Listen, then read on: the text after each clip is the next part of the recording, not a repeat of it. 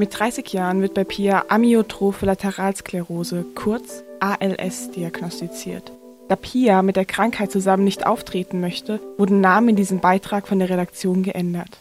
Normalerweise verläuft ALS innerhalb von drei bis fünf Jahren tödlich und betrifft meist junge Menschen. Es gibt bisher keine Heilungsmöglichkeiten. Pias langer Kampf ist ein Ausnahmefall. Heute ist sie 45 Jahre alt, bis zum Hals gelähmt und an ein Beatmungsgerät angeschlossen. Pias Pflegerin Maria erklärt, diese Krankheit führt dazu, dass die Nerven absterben. Dadurch hören die Muskeln auf zu arbeiten und dann verkümmern die Muskeln. Das heißt, das ist eine schleichende, aufsteigende Lähmung. Sie können zum Schluss in aller Regel nur noch die Pupillen bewegen und das Herz schlägt noch. Das wird immer schwächer und hört dann ganz auf. Deshalb ist Pia an eine Beatmungsmaschine angeschlossen. Das Gerät, dem sie sieben Jahre ihres Lebens verdankt, steht bei ihr zu Hause und muss aus Hygienegründen einmal die Woche einem sogenannten Systemwechsel unterzogen werden. Das heißt, spezialisierte Pflegekräfte wechseln Beatmungsschläuche und Filter. Ohne den regelmäßigen Wechsel der Medizintechnik kann sich Pias Lunge lebensgefährlich entzünden.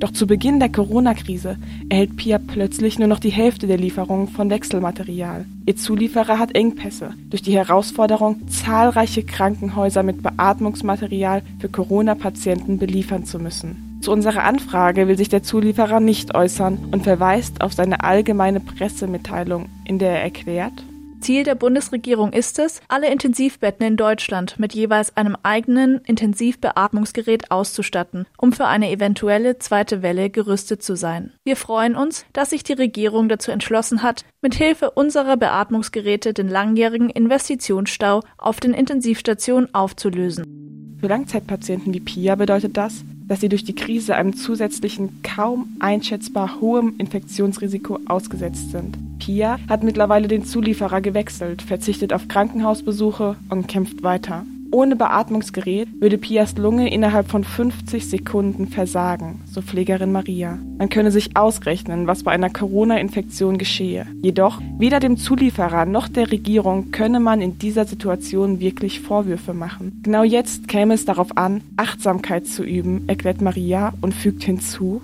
Du kannst definitiv nicht weitermachen wie bisher. Im Idealfall sehr gründlich auf.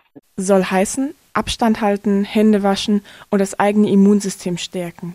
Denn Sicherheit wirst du nie haben. Aber allein, dass du für dich versuchst, das Risiko zu reduzieren, dadurch tust du ja schon was für die Risikofälle. Wichtiger als Regeln einzuhalten, ist wirklich Verantwortung übernehmen. Du musst überlegen, weil mit den Regeln kannst du niemals alles abdecken. Näherkommen muss nicht immer physisch stattfinden. Für Pia bedeuten die Corona-Lockerungen einerseits Aufatmen und andererseits Sorge vor Unachtsamkeit der anderen.